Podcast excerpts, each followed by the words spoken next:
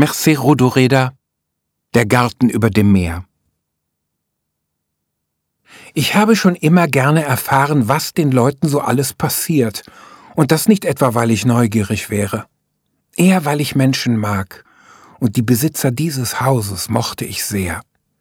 Aber das alles ist schon so lange her, dass ich mich an vieles nicht mehr erinnere. Ich bin zu alt und bringe manchmal die Dinge durcheinander, ohne es zu wollen. Wenn sie mit ihren Freunden zur Sommerfrische kamen, konnte ich mir die Filme im Excelsior sparen. Einer malte das Meer. Filio Rocca hieß er. Er hatte schon in Paris ausgestellt und ich glaube, in Barcelona war er bekannt und hatte mit diesen weiten blauen Flächen viel Geld verdient. Er hatte das Meer auf alle möglichen Arten gemalt, ruhig und aufgewühlt, mit großen Wellen, mit kleinen Wellen, grün in der Farbe der Angst und grau in der Farbe der Wolken. Seestücke. Er nannte seine Bilder Seestücke und seine Freunde sagten ihm, er müsse es fleckig machen, weil die Amerikaner das mögen. Sie lachten ihn auch aus und sagten, das Meer sei schon von zu vielen Malern gemalt worden. Ein galanter Bursche war er, der junge Mann, mit blondem Haar und blauen, ein wenig schlaftrunkenen, verträumten Augen. Manchmal stotterte er.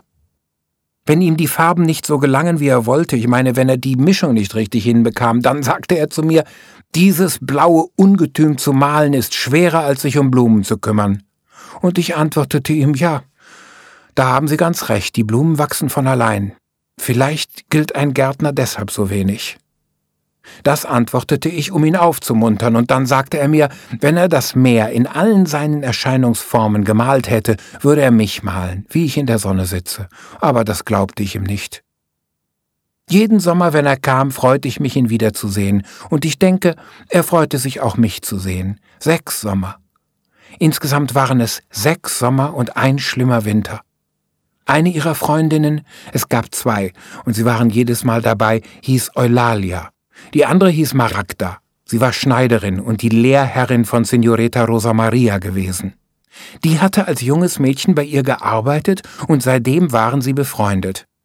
Wenn sie morgens vom Baden zurückkamen, trieb ich mich immer bei den Beeten in ihrer Nähe herum, hier, bei dem Beet mit den Ringelblumen, und tat, als sei ich zu beschäftigt, um sie zu belauschen. Sie waren so fröhlich und so jung und so reich und hatten alles. Und dann geschahen zwei schlimme Dinge.